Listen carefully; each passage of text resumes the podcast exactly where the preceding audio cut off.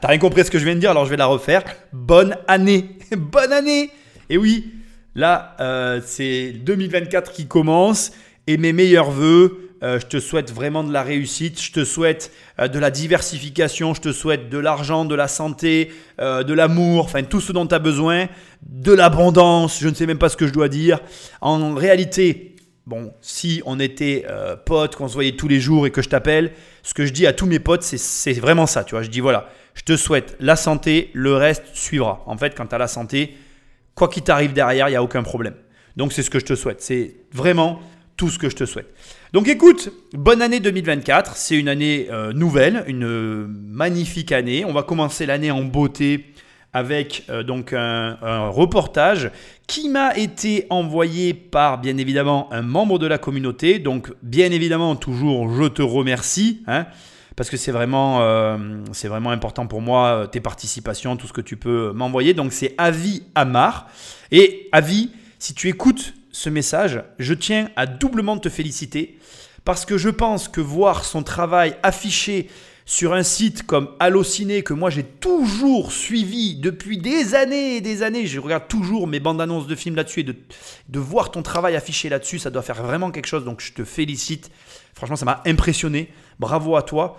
Et tout ce que j'ai à vous dire à tous, vraiment communément, c'est euh, croyez en vos rêves, ne lâchez pas. Même quand c'est difficile, il n'y a pas de raison que ça ne se réalise pas. Voilà.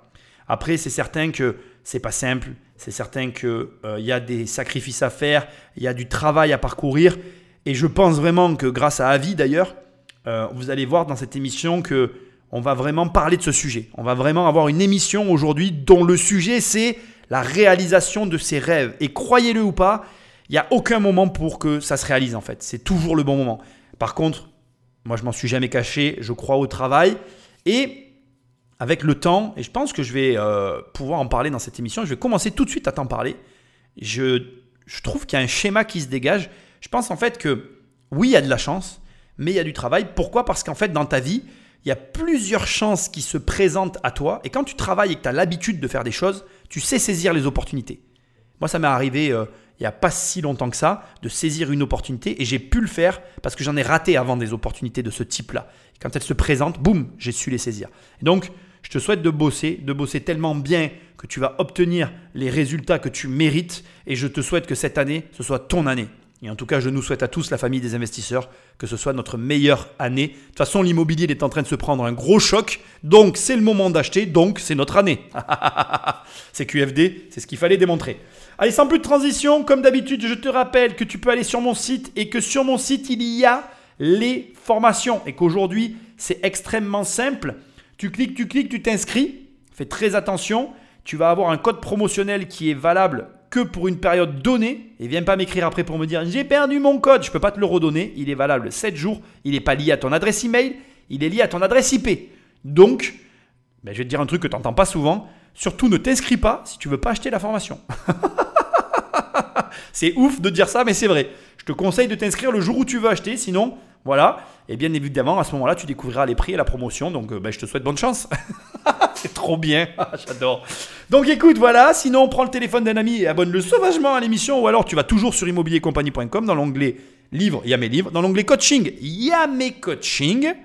Et puis, bah, écoute, euh, sans plus de transition, euh, Patrick Magneto. Je m'appelle Mawa Sidibe McQueen. Je suis chef je fais du business. Il faut que je m'occupe de moi. 50 ans, presque. Et honnêtement, je pensais pas que j'allais devenir millionnaire. Je vais vous raconter comment je suis passée de la banlieue de Trappes, avec une famille nombreuse, à être millionnaire à Aspen, Colorado, aux US. Et ça, c'est mon histoire. C'est la seule personne d'origine africaine, en fait, qui possède un business ici. C'est magnifique. Elle a surmonté beaucoup d'obstacles pour vivre le vrai rêve américain. Ma fille, elle a réussi. Elle est partie de, zéro. À Trappe, on était squatter. À Trappes, on était squatter. L'immobilier est partout. Alors on est en plein compte de Noël, quoi. Tu vois, c'est Noël, euh, c'est les fêtes. Et j'ai choisi, non, c'est pas vrai, encore une fois, voilà. Je remercie Avi de m'avoir envoyé cette émission. Vraiment, j'ai adoré, euh, j'ai adoré la regarder. Et je vais adorer la décrypter avec toi. J'attaque, hein, on est dans le vif du sujet direct. Juste un dernier petit mot parce que c'est important. Bien évidemment, je te conseille de regarder le reportage originel en fait. hein, parce que c'est un envoyé spécial de Trappe aux USA. Et il y a tout en fait euh, là-dedans. Donc comme d'hab, moi je coupe, euh, je prends ce qui m'intéresse et puis je vais dans le vif du sujet. Là, l'intro, elle est mythique. Et j'ai une question à te poser. Euh, Ils étaient squatteurs. Elle est partie aux USA. Elle est millionnaire. Qu'est-ce qu'elle avait? J'ai une question bête à te poser. Et en fait, franchement, si j'étais chaud, je couperais l'émission là en fait. Parce qu'à force que je les fasse, etc. Qu'est-ce qu'elle avait? Parce que les gens, ils sont tous là à se trouver des excuses. Oui, mais tu comprends, j'ai pas d'héritage, j'ai pas d'argent, je peux pas faire ceci, je peux pas faire cela. Elle avait quoi? Elle était fille de squatteur. Elle avait quoi? Elle avait rien. Elle avait rien. Donc c'est pas vrai, d'abord, je vais te le dire, c'est un mensonge. Elle avait pas rien, elle avait juste une chose. Une chose, qui est la seule chose dont tu as besoin pour faire de l'argent. Et j'emploie le bon terme. Faire. Une chose. Et c'est quoi cette chose? C'est quoi cette chose qu'elle avait, que la plupart des gens n'ont pas, et qui lui a permis de faire ce qu'elle a fait? Et franchement, l'émission, elle s'arrête là. Je te laisse des blancs parce que je te laisse l'opportunité, là, maintenant, tout de suite. Joue le jeu. Essaye de te dire un peu des mots pour voir si tu arrives à trouver ce que j'essaye de te faire passer comme message. Et si quand je vais dire le mot, on est d'accord, ça veut dire que tu as compris quelque chose. Par contre, si on n'est pas d'accord, ben, continue à étudier en fait. Qu'est-ce qu'elle avait que la plupart des gens n'ont pas? Fille de squatter, c'est pas de l'argent, c'est pas l'état d'esprit. Elle avait juste un truc, un seul truc. Et si tu l'as, tu peux tout faire. Allez, je te le dis, et puis après on continue. Elle avait du courage. Aspen, c'est une ville magique. C'est euh, 100 euh, milliardaires qui vivent là. Un studio à Aspen, c'est 3 millions. Un studio. C'est vraiment les élites de n'importe quel pays. hein, euh. La plupart de nos clients, à 90%, sont des millionnaires, milliardaires. Are you gonna take all the newspaper? I mean, seriously? Regarde, t'es encore sur la première page. Et tu fais encore la une des journaux? Non, non. Vous connaissez tout le monde ici. Ah, c'est facile quand on est, on est la seule noire. hein. Tout le monde vous connaît. on arrive au Crêpe Shack. Mon plus, mon plus grand accomplissement, mon bébé. Ah, parce que pour avoir un- une place à Aspen, c'est tellement cher, c'est super cher. Un petit truc comme ça, juste pour rentrer, ça n'a rien à voir. Il faut, il faut dépenser un million de dollars. Et vous Ça, avez un pour- million de dollars? Non, j'ai pas, mais euh, j'ai. We make it happen. Le secret, c'est la patience et les économies et connaître, euh, avoir un bon banquier. Vraiment, et négocier, quoi. We make it happen and I make two for you. en tout cas, c'est ce que j'essaye de faire avec ces émissions. Bref, tout est. Franchement, c'est c'est presque ce podcast, c'est presque une masterclass de Noël. C'est Noël avant l'heure ou après l'heure, parce que quand tu vas l'écouter, euh, ça sera après Noël. Bref, Euh, c'est pas grave. du coup, on va commencer par le départ. On est dans une ville avec 100 milliardaires, que des millionnaires, 3 millions de dollars le studio. Bon, quand je te dis que la France c'est vraiment cadeau, là euh, c'est même plus cadeau quoi. Pour eux, euh, c'est des miettes de pain, des miettes de pain. Tu vois, de la perspective d'un habitant de Aspen, la France c'est le tiers monde. Enfin, en dehors de Paris, je veux dire. Paris, Lyon, tu vois, tu. Donc nous quoi, parce que moi je suis un petit provincial, provincial, je sais pas comment il faut dire. On s'en fout d'ailleurs. Mais c'est pour te, tu vois le délire. Et là, cette fille, fille de, de squatter, de trappe, elle va à Aspen. And we make happen. Elle te dit ça comme ça.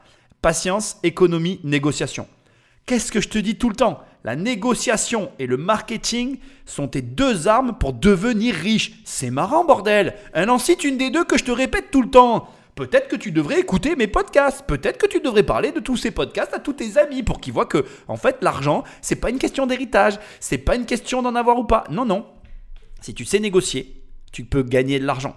Si tu sais vendre, tu peux devenir multimillionnaire. Et si tu sais faire les deux, bah, je crois que tu es milliardaire à l'arrivée. Bref, passons. On va se concentrer sur des éléments qui sont intéressants. Qu'est-ce qu'elle dit? Mon plus grand accomplissement dans ma vie, c'est mon crep and shake. Crepe and Shack. Bon, je sais pas comment elle dit. T'as compris. Le truc à l'américaine où elle fait des crêpes. C'est intéressant parce que t'as des gens qui vont te dire Ah ouais, mais le bonheur, c'est d'avoir une famille, mais machin. Non, là, on a quelqu'un qui direct te dit C'est mon plus grand accomplissement de ma vie, c'est ça. C'est cette entreprise. Et tout le reste en découle. Il n'est pas question de dire je suis heureux avec de l'argent, je suis malheureux avec de l'argent, l'argent fait... Non, l'argent fait le bonheur, on s'en fout, ça n'a rien à voir. L'argent, c'est un domaine d'activité. L'amour, c'est un autre domaine d'activité. Et tu verras d'ailleurs, fait amusant, il y a des compétences croisées que tu retrouves dans l'argent et dans l'amour qui te permettent d'être performant dans ces deux domaines. Par exemple, quand tu es bon en marketing, tu sais te vendre sur le marché de l'amour. Parce que c'est la même chose. C'est pour ça que très souvent, les gens qui sont bons en drague sont de très bons marketeurs. Parce que comme ils savent comment draguer une fille, comment lui plaire, comment se mettre en avant, c'est les mêmes mécaniques devant les clients. La question n'est pas de se demander maintenant laquelle de ces deux activités est la plus importante pour être heureux dans sa vie. La réalité est beaucoup plus simple que ça. Pour être heureux, c'est de tout avoir. Ben, tu vois, regarde, pour Noël, je suis allé m'acheter des, vêtements, j'en avais envie. Et quand je suis allé dans les boutiques, je devais faire des choix. Et à des moments, on m'a proposé différents, voilà, différents produits. Et puis il y a eu un moment donné où j'ai tout acheté. Parce que j'avais ce choix-là qui était possible. Un choix que beaucoup de gens n'ont pas. C'est-à-dire que la plupart des gens, ils disent c'est ça ou ça. C'est je suis riche ou j'ai la bonne santé. Je suis riche ou je suis heureux en amour. Mais en fait, je suis riche, heureux en amour et en bonne santé. Moi, je veux tout en fait. Qui a dit que c'était pas un choix possible? Demande le maximum et essaye de tout faire pour obtenir le maximum. Et si tu arrives à tout avoir, ben, c'est cool, non? Bon, ben voilà, c'est aussi simple que ça. Fin de la question.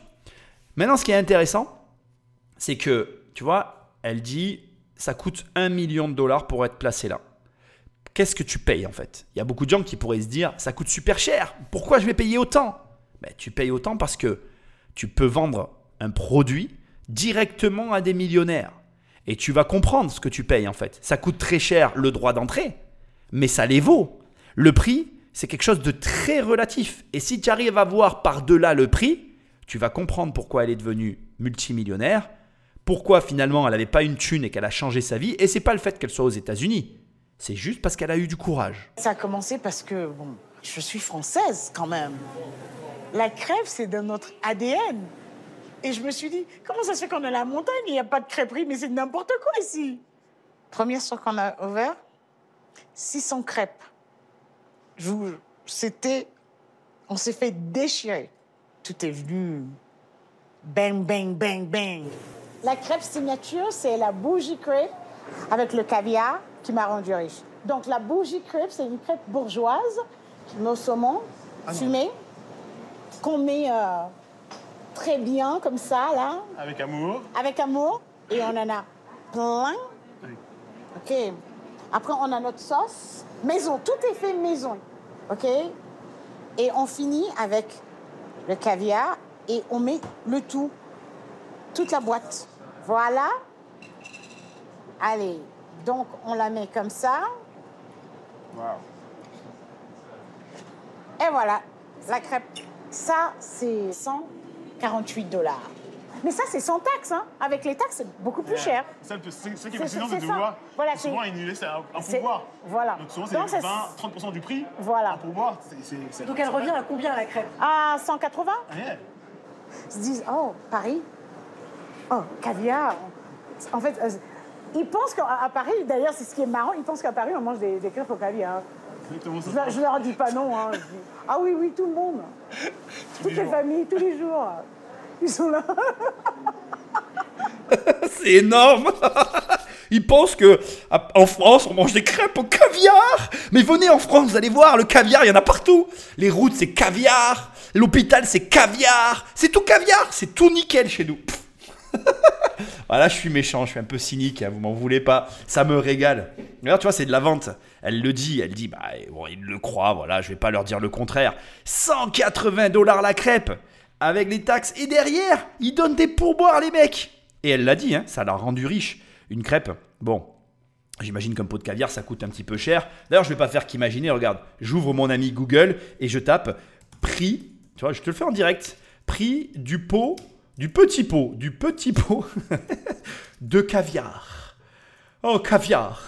On en a partout en France. D'ailleurs, en France, quand on marche, tu l'as jamais vu. Moi, je le vois très souvent dans ma vie. Là. Il, y a, des pavés de caviar. Tu te baisses et tu prends le pot de caviar.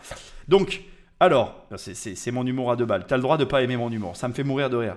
Ce qui me fait rire, en fait, c'est l'image qu'on a à l'extérieur pour la réalité de l'intérieur. Je pense qu'une crêpe, je sais qu'une pizza, ça revient à 5 euros. Alors, ça a dû augmenter un peu avec l'inflation. Elle est 6 balles la pizza. On te la vend entre 12 et 20 balles. Je plus trop, je fais pas trop gaffe quand je paye le prix des pizzas, mais bon, voilà. Et donc, du coup, euh, le caviar, combien ça coûte un pot de caviar? 21 euros. Ça veut dire que moi, je pense que sa crêpe, elle vaut pas plus de 5 euros. Je vais pas faire son calcul de marge, tu vois. Mais 5 euros plus 21, tu y ajoutes un peu de saumon, on est à 26 euros. Allez, le saumon, même si elle en prend de la meilleure qualité, sa crêpe, elle, lui coûte 30 euh, euros. Elle la vend 140 euh, hors taxe. Ça veut dire qu'elle s'encaisse 110 dollars par crêpe. 110 dollars par crêpe. Elle t'a dit, je me suis fait défoncer, j'en ai vendu 600. 66 000 dollars à l'ouverture pour un repas x 2, ça fait 120 000 dollars par jour. Bah oui, si tu fais 120 000 dollars par jour, d'accord Allez, on va dire qu'elle est ouverte 5 jours par semaine, fois 4 semaines. Allez, on va dire que tu fais quoi? 8 mois dans l'année, parce que tu es saisonnier, 19 millions de dollars par an. Oui, oui, elle est devenue millionnaire avec sa crêperie. Mais le truc, c'est que c'est facile là pour moi de faire tous ces calculs. C'est facile, c'est euh, easy, c'est-à-dire que comme toujours, on te montre en fait le résultat a posteriori. Ne te trompe pas. Il y a eu beaucoup d'efforts et de travail. Elle l'a dit économie, gestion, négociation.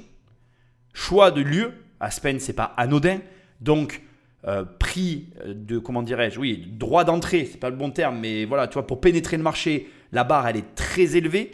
Donc, du coup, ceci explique cela. Autrement dit, euh, il faut pas que tu crois que c'est un hasard. On est face à quelqu'un qui maîtrise son domaine. Et là où c'est drôle, c'est qu'en fait, quand elle est arrivée, il n'y avait pas de crêpes. Et pour elle, c'était une évidence qu'il y ait des crêpes à la montagne. Et comme c'est dans son ADN et c'est quelque chose qu'elle maîtrise, qui en plus a un, coût de production au départ qui est très faible, du coup avec des marges élevées, elle a pu se permettre de construire un empire. Après, on a une énorme qualité pour la bouffe en France, les gens s'en rendent pas compte. Ça veut dire que tu pars à l'étranger, tu es un petit peu comme Superman qui quitte Krypton. Nous ici, en fait, on a tous ce palais et cette euh, variété euh, gustative que l'on connaît avec cette qualité nutritionnelle qui est propre à notre pays. Dès que tu as des Français qui vont à l'étranger, qui commencent à savoir gérer et qui vont avoir la capacité à créer du business dans des pays comme les, Amériques, où c'est vraiment des pays de consommateurs, la Chine, l'Australie, tu as plein de pays comme ça où il y a de la grosse consommation, ben les mecs ils explosent en fait. Ils explosent. Et comme elle te dit, ça va très très vite. Bam bang Du jour au lendemain, elle se retrouve avec 120 000 dollars par jour. Et là, tu passes dans un autre monde. Et je te le souhaite. Mais qu'est-ce qu'il te faut pour faire ça? Et je pense que tu vas l'entendre tout le long de cette émission. Patrick, oui, c'est ça. Du courage. Je suis le frère de Mawa. Quand je voyais un peu ma soeur, ce qu'elle avait bâti ici et ce qu'elle était en train de développer ici, quand elle m'a proposé de, venir euh, bosser, j'ai pas pu euh, refuser. En France, j'étais euh, sapeur-pompier dans les Yvelines depuis 20 ans.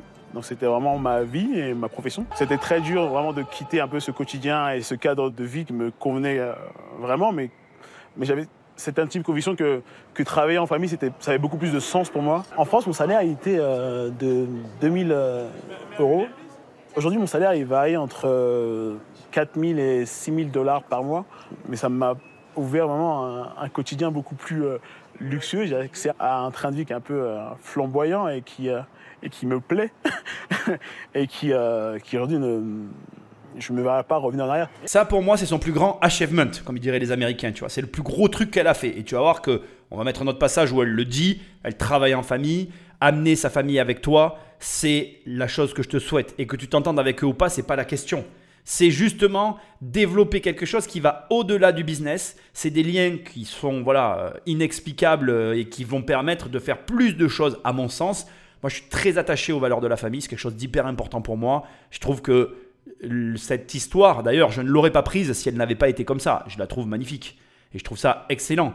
Je veux dire, fonctionnaire, qui pour le coup, c'est euh, le Graal pour le français euh, en général. Le prenez pas mal, les gars, si vous êtes fonctionnaire, c'est pas euh, c'est pas un, affront que je vous fais en parlant comme ça. Moi, autour de moi, je, je le raconte souvent. Je suis un ancien nageur. On était un groupe de 28 nageurs à un moment donné, au pic le plus haut. Sur les 28 nageurs, il y en a 80%, ils sont tous fonctionnaires. C'est la réalité. Ce pays, c'est le pays des fonctionnaires. Donc euh, voilà, quand tu es fonctionnaire dans ce pays, pompier, c'est un très beau métier. J'ai beaucoup de respect pour les pompiers, je les adore. Et, euh, et voilà, c'est un métier qui est un métier de fonctionnariat, qui est un, un achèvement. Et là, moi, ça me fait halluciner et extrêmement plaisir de voir qu'en fait, le mec se rend compte qu'il peut s'éclater dans d'autres domaines parce que ben, il y a de l'argent. On va pas se mentir, ça joue dans l'équation. Parce qu'il y a de la famille et ça joue encore plus dans l'équation. Et parce qu'il y a la diversité, le nouveau, voilà, cette petite chose en plus que chez nous on n'a jamais su cultiver. C'est un grand malheur pour moi. C'est une, c'était hyper grave que dans ce pays, il y a pas longtemps, ma femme elle a appelé euh, parce qu'on voulait déménager. Elle appelle pour une baraque qui nous plaisait. Elle dit au mec, mon mari est entrepreneur. Et le mec il dit, ah non, hein, mais moi je veux pas d'un artisan. Excuse-moi, ça me fait rire, c'était ridicule.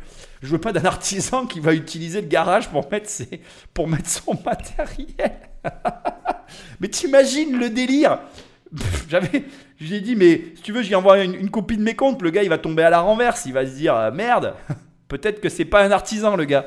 Bref, c'est pour te dire, c'est catastrophique, c'est scandaleux. Je veux dire, pour moi, on devrait dans ce pays s'ouvrir un peu et réaliser que la vie, c'est pas d'être fonctionnaire. La vie, c'est pas, euh, voilà, la vie, c'est de tenter des choses comme elle l'a fait, de travailler en famille, euh, d'être ensemble, de vivre des aventures, euh, de se laisser ouvrir un peu à, ces choses qu'on sait pas. Je crois qu'avec ma mère, quand on a commencé tout ça, on savait où on allait aller, mais pas du tout. Et aujourd'hui, tu vois, quand on en parle, on se dit, bah putain, j'ai aucun regret en fait, c'était trop bien. Même dans les moments difficiles, en fait, c'était trop cool. Et, pour rien au monde, je changerais les moments de galère que j'ai pu avoir avec les moments de bonheur que j'ai pu avoir, avec tout, en fait, l'ensemble de l'histoire. Et ce que j'essaye de te dire, c'est que inspire-toi d'histoires comme celle-là. La nana, elle était à Trappes, ils étaient squatteurs et elle s'est barrée aux US. Elle avait rien, bordel, elle avait rien. Mais c'est peut-être justement parce qu'elle avait rien qu'elle a osé le faire et que du coup elle a eu du courage. Parce que les gens qui ont le moindre petit truc, ils s'y raccrochent comme si c'était oh, oh là là, oh là là, j'ai j'ai ça, tu te rends pas compte, c'est un truc de ouf, je suis fonctionnaire en bas de mon quartier, c'est la folie. Bah écoute, bon après je suis heureux pour les gens qui sont heureux, pas de problème, il n'y a pas de jugement dans ma bouche. Mais je trouve que c'est dommage, tu vois, qu'on n'arrive pas à plus se challenger finalement dans nos vies, mais pour tout le monde. Et quand on a des challenges, putain, mais relevez-les. Et allez-y, t'as peur, fais-le. Je fais que te le répéter dans ces podcasts. Quand t'as peur, fais-le. Arrête de t'asseoir sur tes lauriers, de te contenter de ce que la bienséance et la bien-pensance te dit, ben ça c'est bien. Ah, tu gagnes, oh, le, euh, tu es riche avec 3000 euros par mois. Mais bien sûr, mais bien sûr, mais, mais quand ton studio coûte 3000 dollars, 3 millions de dollars, tu es riche avec 3000 euros par mois. Il n'y a qu'en France que tu as des trucs comme ça. Avec 3000 euros par mois, les gars, vous êtes pauvres. Vous êtes riche en France et pauvre dans le monde. Donc si tu as envie d'être le plus riche du pays le plus pauvre, ben bravo à toi. Ou alors, tu regardes la réalité, voilà, la France, c'est un tout petit pays qui ne compte plus dans le monde actuellement, et tu te challenges un peu et tu te dis, allez, je vais essayer de faire des trucs parce que ça vaut peut-être la peine, et au moins, même si je me plante, je me serai prouvé à moi-même que j'ai du courage.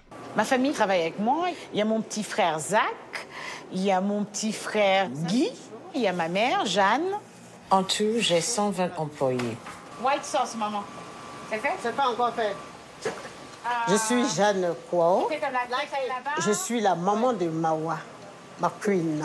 Avant de venir euh, ici aux États-Unis, j'étais femme de ménage. J'étais très endettée en France. Avec un revenu de 800 euros, je ne m'en sortais pas. J'arrivais même pas à payer mon loyer. J'ai été à la rue avec huit enfants sous les bras. Oh, Ma fille a changé ma vie. Aujourd'hui, vous ne pouvez pas savoir ici au paradis. C'est énorme pour moi, immense pour moi. Je ne sais pas comment exprimer, ça me met les larmes aux yeux parce que je, n'y crois pas. je suis très émue, très émue de, la réussite de ma fille et, et- de tout le bonheur que j'ai- aujourd'hui, que ça m'apporte. Je suis très émue, heureuse, très heureuse. Oui, je n'y croyais pas. J'ai beaucoup souffert. Si. Pour moi, c'est le moment émouvant, mais pas que. C'est aussi le moment où ça corrobore ce que je te répète depuis toujours. Si tu arrives à faire ça à tes proches, si tu arrives à les aider à ce point-là, que tu, que tu aies des problèmes ou pas, ça transforme la vie. On ne peut pas euh, ne pas le prendre en considération. Et quand tu écoutes ce qu'elle dit, ça devrait te porter à réfléchir sur la manière dont on vit dans ce pays. Parce que, comme elle dit, avec 800 euros, elle était endettée, elle s'en sortait pas en fait. Elle pouvait rien payer. Elle, avait un boulot de galère, personne lui laissait la moindre chance. C'est quoi? Euh, Tout ça pourquoi? La sécu et la retraite? Je sais pas. Je m'interroge. Alors, certains vont s'opposer en disant Oui, mais tu te rends compte, euh, tout le monde n'y arrive pas aux États-Unis, il y a énormément de pauvreté. Ah, mais je dis pas le contraire. hein. Je dis pas le contraire. C'est quand même intéressant, je trouve, de se dire que là, on parle de gens extrêmement pauvres qui sont allés dans un pays où ils ont pu construire quelque chose. Et de voir que chez nous, l'ascenseur social est complètement cassé.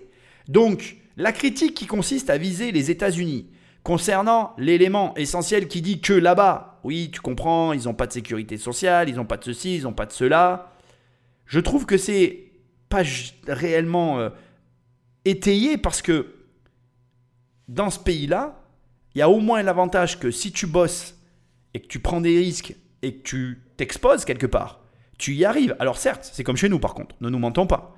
C'est-à-dire que on te montre la minorité, ceux qui réussissent, au détriment de la majorité, ceux qui échouent. C'est-à-dire que tu, tu vas en France, tu prends euh, une somme d'entrepreneurs, on va dire 100 entrepreneurs, tu vas en avoir entre 5 et 10 qui vont... Alors moi je pense qu'il va y en avoir 5 qui vont vraiment y réussir et capter beaucoup de valeur. 10, 15 qui vont voilà, s'en sortir correctement, mieux que la moyenne, et tous les autres, ils vont se planter royalement.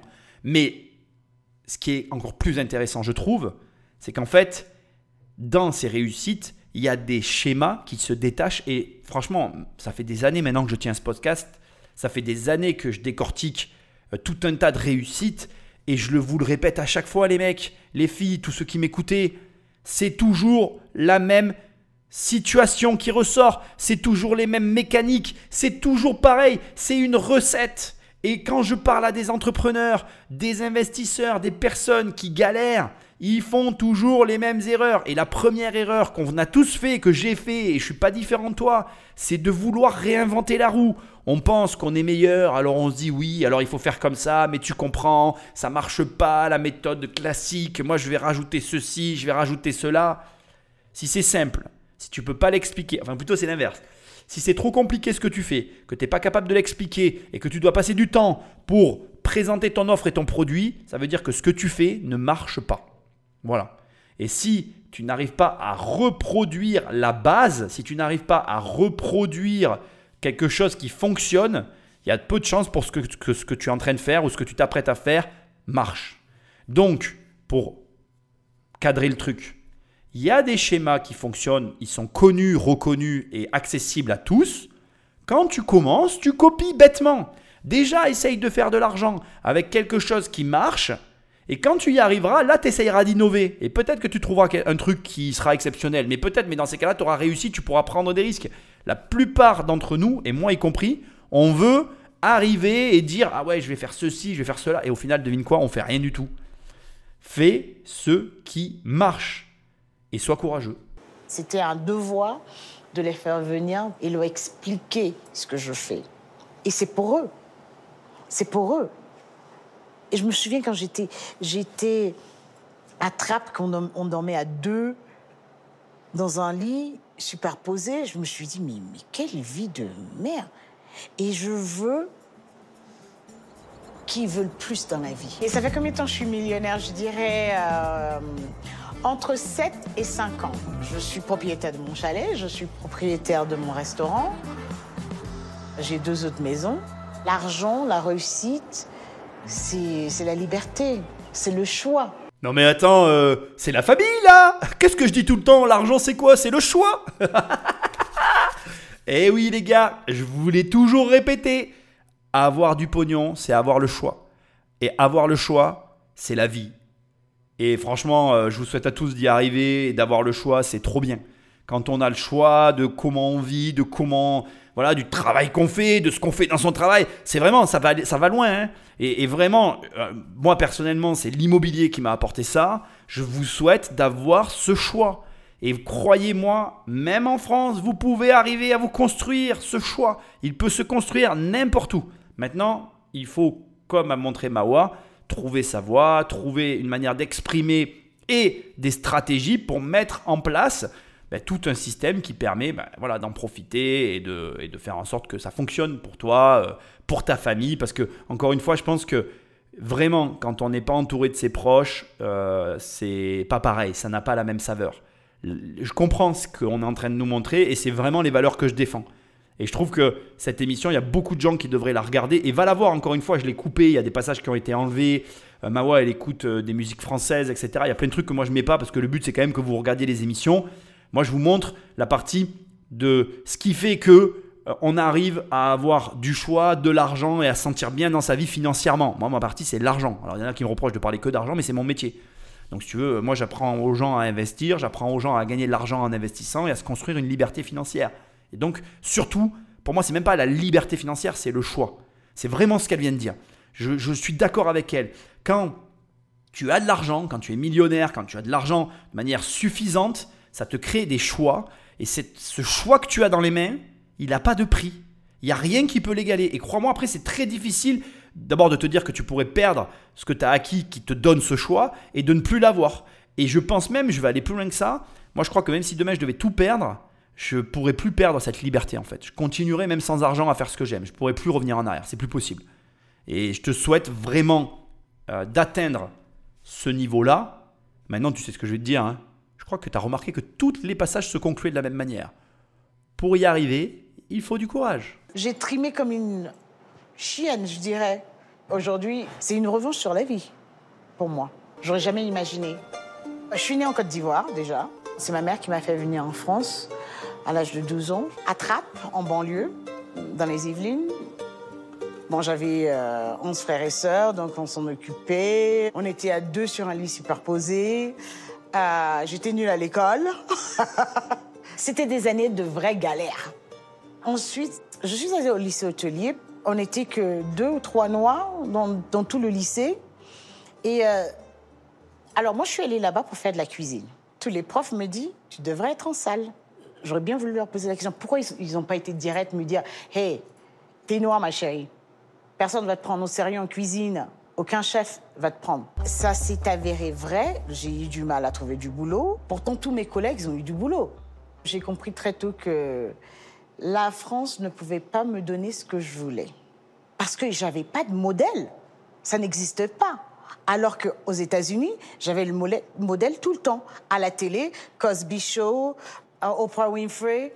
ils ont tous réussi, c'était incroyable. Ils vivaient dans des maisons incroyables. En France, déjà, on n'a pas de noirs. Les seuls qu'on voit à la télé, ils font le guignol. Non, mais c'est bon, hein, merci. Le rêve, on ne peut pas rêver. J'ai trouvé du boulot aux États-Unis. J'avais tellement envie de me casser. J'ai pris un boulot de serveuse à Kennebunkport, Maine. Je ne sais pas où c'est, je, je m'en fous. Je me casse. Je m'en vais aux États-Unis. Mon rêve se réalise, point barre. Et là, c'est énorme. Regarde, son, elle se barre et son rêve est réalisé en fait. C'est pas l'argent pas l'argent la motivation. C'est juste, j'en ai marre de là où je suis, c'est bon, j'envoie tout bouler et je vais à un endroit où on peut me faire avancer. Par contre, voilà, il faut aussi remettre l'église au centre du village. Soyons honnêtes, toi et moi. Personne en France ne l'aurait aidé. Même imaginons, allez, tirons une ligne imaginaire ou une histoire imaginaire à la base de, l'histoire de Mawa. Disons qu'elle sort de l'école hôtelière, on arrive à l'accepter comme chef, elle va réussir à travailler dans des restaurants en France, mais jamais elle n'aurait trouvé le pognon, bordel. Jamais elle aurait trouvé des gens qui la suivent quand on l'a suivi aux États-Unis. C'est tout. Donc après, on peut palabrer pendant des heures, blablabla, blablabla. C'est le problème, il est très profond dans notre France. Et c'est pas grave parce que, encore une fois, heureusement qu'il y a des choses à y faire, heureusement qu'il y a encore des opportunités. Il faut se battre. Mais c'est pas comme aux États-Unis, c'est pas pareil. C'est pas comme dans d'autres pays d'ailleurs aussi. Il y a des pays qui sont tous très différents. Et tu vas voir que dans l'histoire de Mawa, ce qui est hyper intéressant, c'est qu'en fait, il y avait énormément de choses à débloquer pour qu'elle arrive à être ce qu'elle est. Par contre, ce que je trouve hyper intéressant dans ce qu'elle vient de dire, c'est il n'y a rien pour rêver. Et ça, c'est vrai, c'est ce que je reproche à la France. Tu vois, les États-Unis, il y a le rêve américain. Et ça, c'est un truc, euh, tu peux faire ce que tu veux, le rêve américain, il existe. Et regarde, au moment où je fais cette émission, on est en 2023. L'envoyé spécial que je viens de te traduire, là, que je suis en train de t'analyser, il est récent. On est encore en 2023 et le rêve américain, il est toujours là. C'est-à-dire que là encore, on te montre que le rêve américain, il existe. La France, il y a quoi? Il y a le rêve français. Ah ben, euh, non, personne rêve d'être français, quoi. Je veux dire, d'ailleurs, quand tu vas à l'étranger, les, Français, euh, voilà, on est des romantiques, euh, le pain, la baguette, et on est des râleurs, tu vois. C'est ça. Il faudrait un petit peu peut-être qu'on change certaines choses. Alors, j'ai conscience que ça n'arrivera jamais. Je veux dire, encore une fois, cette émission, elle peut paraître un peu cynique. La France, elle a les avantages de ses inconvénients et les inconvénients de ses avantages. C'est-à-dire qu'encore une fois, moi je le dis de plus en plus, c'est pas la France on l'aime ou on la quitte. La France, on l'utilise et malheureusement, sûrement qu'après on finit par la quitter. En France, il y a énormément de choses à faire, il y a beaucoup d'argent à gagner. Tu prends cet argent, mais il y a un plafond de verre. C'est-à-dire qu'à un moment donné, tu vas arriver à un espèce de plafond de verre que tu peux choisir de péter ou tu peux choisir après de t'émanciper vers de nouveaux horizons. Moi personnellement, j'ai pas d'avis sur le sujet, c'est à chacun de faire comme il a envie. Nous, on a fait euh, nos affaires ici, je continue à le dire, il y a des opportunités terribles dans ce pays que tu n'auras pas ailleurs. Maintenant, faut savoir les saisir, faut savoir faire, faut avoir envie et faut se dire aussi que à l'arrivée, c'est pas comme certains l'imaginent. C'est vrai parce que plus de fiscalité, plus de complexité, plus d'administratif. Voilà, c'est vrai que il y a une contrepartie qu'on n'a pas l'impression d'avoir dans notre pays. Mais ne te leurre pas, aux États-Unis, c'est pareil.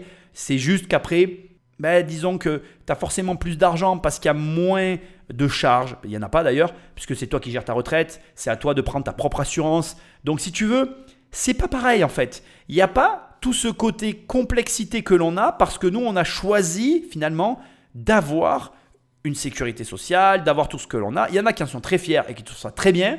Il y en a d'autres pour qui c'est pas adapté. C'est un peu ça le problème à mon sens, c'est qu'on est censé être un pays de liberté, on devrait se sentir tous libres d'adhérer ou pas au concept et ça devrait s'équilibrer de lui-même. Mais c'est pas comme ça que ça fonctionne. Bref, on va pas refaire le système. Ce qui est important ici de comprendre, c'est que elle, elle avait besoin de rêver et que par rapport à son rêve, au niveau, on va dire, euh, et je vais le dire comme ça, au niveau euh, noir, au niveau de l'origine qu'elle représente et qu'elle porte, il n'y avait pas le reflet dans le miroir de la société française à ce moment-là euh, une représentation qui lui permettait de se dire voilà le chemin que je vais emprunter. Et cette représentation, elle la voyait aux États-Unis et c'est de manière tout à fait logique et légitime et avec beaucoup de courage qu'elle a osé suivre ce rêve. Et je t'encourage à faire de même. C'est facile à dire et difficile à faire, mais encore une fois, c'est toujours et encore une question de courage. Je m'appelle Jonathan Cartwright. Je suis le propriétaire du Musette Restaurant, ici à Kennebunkport, dans le Maine. C'est moi qui ai réalisé l'entretien d'embauche de Mawa McQueen quand elle est arrivée aux États-Unis. Le jour de l'entretien d'embauche, on pouvait déjà voir dans sa personnalité sa force, sa passion d'aller toujours plus loin dans les ambitions qu'elle avait. Et je me suis même pas rendu compte que, en fait, j'étais vraiment à 10 minutes de la famille George Bush. Voilà le fameux Stripers Restaurant. C'est le restaurant qui a donné sa chance à Mawa. Il arrivait souvent que George Bush amarre ici avec son bateau. Il montait sur la rampe pour arriver au restaurant. Et à l'époque, je me souviens, j'ai cinq vannes blindées qui arrivent devant le restaurant. Oh, je vais aller me cacher dans les, dans les toilettes. Il faut que je me cache, quoi. Je suis noire. Je me sentais inférieure.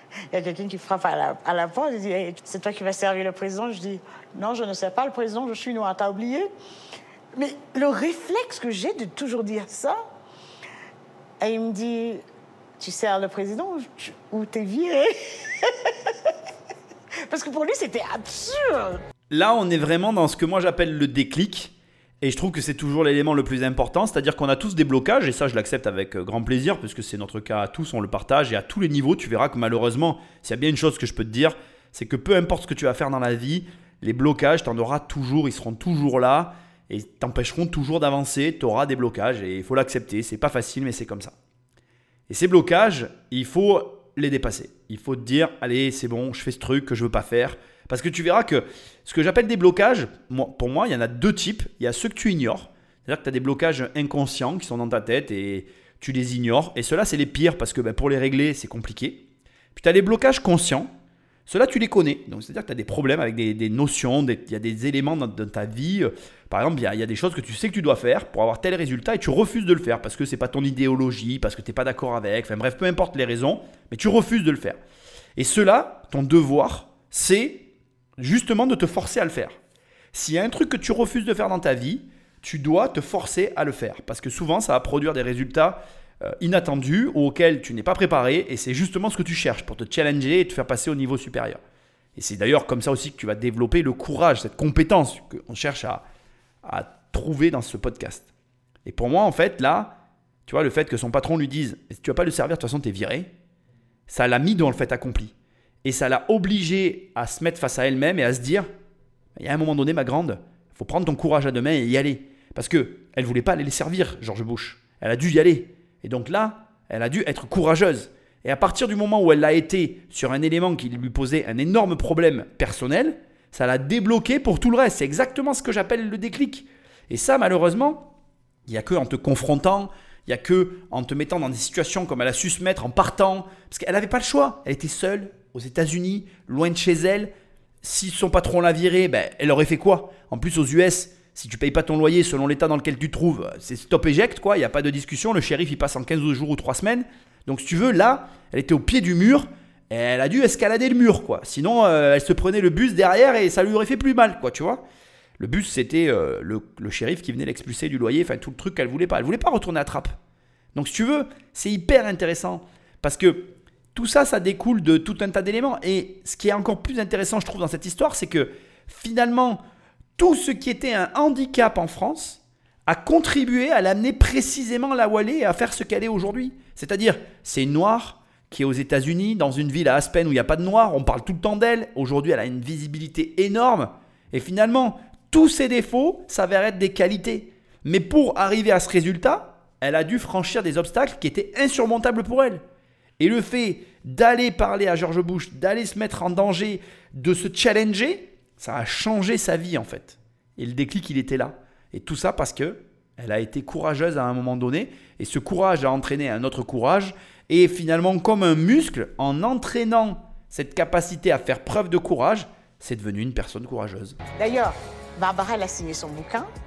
C'était incroyable. Le fait que la, famille Bush m'ait validé, qu'ils m'aimaient, que c'était Mawa, Mawa, ça va. Je crois que c'est ça qui a propulsé à ma confiance à un, niveau mais incroyable. Je pense qu'avec Mawa, c'était un choix naturel de la mettre en avant.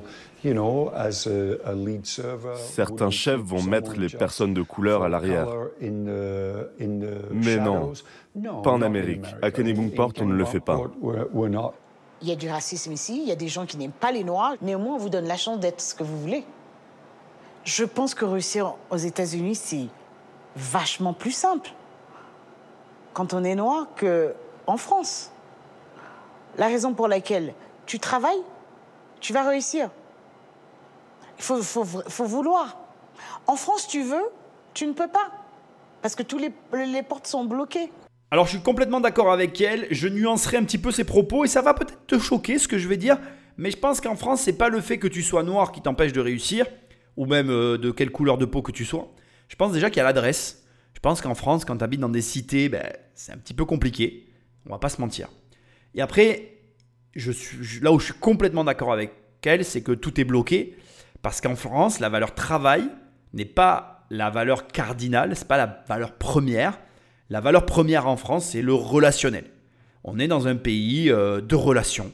On est dans un pays de, de connexion, de, voilà, de, de qui tu fréquentes, de comment ça marche. De...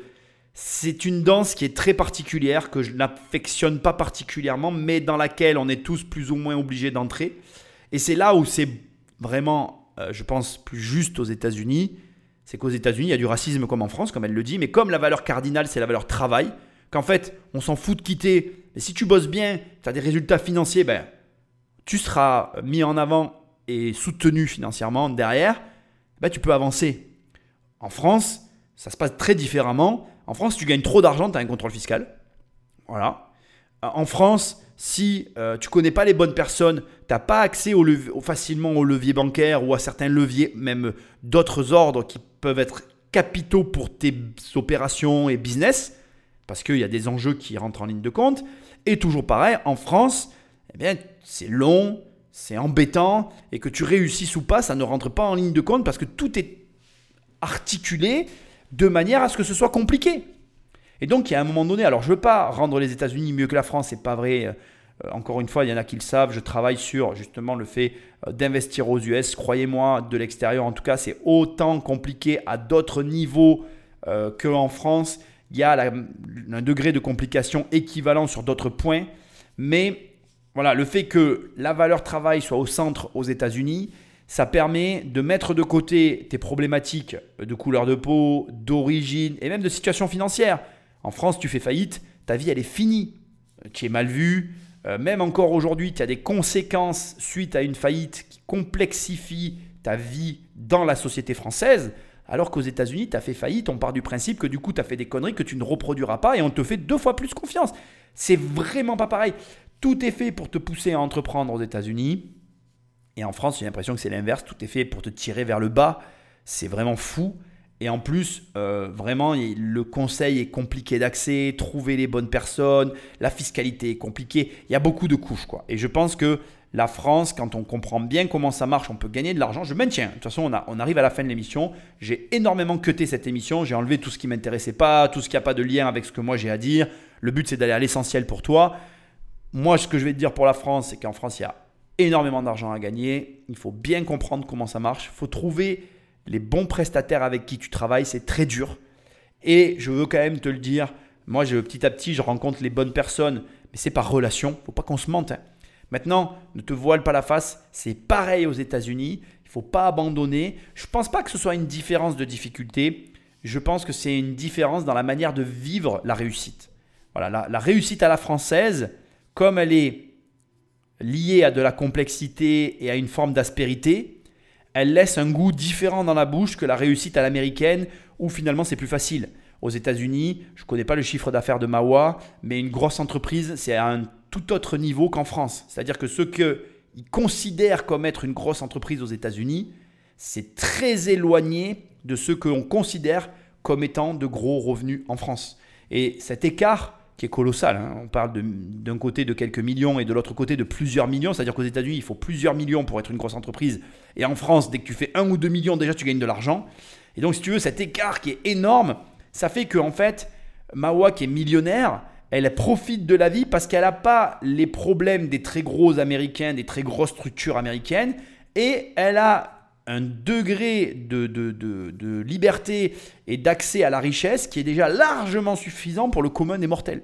Et ça, ça crée une différence qui est notable dans la manière de vivre la fortune. Voilà, je veux quand même le dire parce qu'il faut quand même reconnaître les choses. Après, encore une fois, c'est hyper important pour moi que tu l'entendes. Tu n'auras jamais les opportunités que tu as en France aux États-Unis. Sauf si, comme Mawa, tu y vas les mains dans les poches et que tu pars à l'aventure. Là, tu vas te créer les opportunités et tu auras accès. Mais la marche est quand même plus haute aux États-Unis qu'en France. En France, je te promets, les gens s'en rendent pas compte. Avec rien, tu peux faire beaucoup. C'est qu'on n'a pas cette culture, on n'a pas cette mentalité. C'est extrêmement dommage. Et si tu m'écoutes, je t'invite vraiment à, à oser te lancer, à oser faire des choses. Encore une fois, moi je le vois dans l'immobilier. Nous, on a plein de biens immobiliers à moins de 100 000 euros. La plupart des gens qui ont 5 000 balles sur un compte, ils peuvent commencer à acheter, ils commencent à s'enrichir. Tu t'enrichis. Et n'écoute pas tous les gens qui disent oui, euh, les taux, le mal. Non, mais on s'en fout de tout ça. C'est pas ça qui fait que tu t'enrichis en fait. L'enrichissement, il passe pas par le taux. C'est pas là qu'il est. Et c'est pour ça qu'en fait, c'est un faux débat. Mais bref, c'est pas le sujet. Donc moi, ce que je veux te dire, c'est que cette histoire, l'histoire de Mawa, elle est excellente du début jusqu'à la fin. Et vraiment, j'ai un truc tout bête à te dire. Tout bête ça ne tient qu'au courage, je n'aurais eu de cesse de te le répéter, et cette preuve de courage, elle ne nécessite pas d'être réalisée sur quelque chose d'énorme dès le départ. L'élément dans cette histoire qui peut paraître insurmontable, c'est Mawa qui part aux États-Unis. Mawa part aux États-Unis et tout s'enclenche, tout commence à s'enclencher à partir de là. Elle aurait pu abandonner mille fois, elle n'avait pas ce tempérament, mais le départ aux US est, on va dire, le premier déclencheur. Mais moi, ce que je veux te dire, c'est que ton premier déclencheur, ça peut être un achat immobilier en France. Ça peut être euh, j'ose, j'ose, je m'autorise à euh, vendre tel produit euh, le dimanche matin aux puces en bas de chez moi. C'est-à-dire que ce que je reproche à beaucoup de personnes, c'est d'attendre un élément qui va changer sa vie, c'est d'attendre qu'il se passe quelque chose dans sa vie pour que tout change, alors que tu devrais commencer par essayer de changer quelque chose de tout petit à ton échelle pour justement te rendre compte que tu es capable de faire des choses. Et de petit pas en petit pas, ben, tu vas te rendre compte en te retournant que tu as fait de très grands pas. Nous, en tout cas, c'est comme ça que ça s'est passé. De petit pas en petit pas, les foulées sont devenues de plus en plus grandes. Et aujourd'hui, on fait des enjambées que même dans nos rêves les plus fous, on n'osait pas imaginer. Et ce que j'essaye de dire, c'est ça, c'est que, en fait, il faut commencer. Et la plupart des gens reportent à demain, à plus tard, l'élément qui leur permet de commencer, alors qu'ils devraient commencer le plus vite possible pour justement le peu qu'ils avancent, c'est ce qu'ils ont pris en fait. Le peu que tu prends est déjà pris. Donc prends le minimum. Maintenant, ça change rien, c'est l'élément central de cette émission. Ce qu'il te faut, c'est du courage.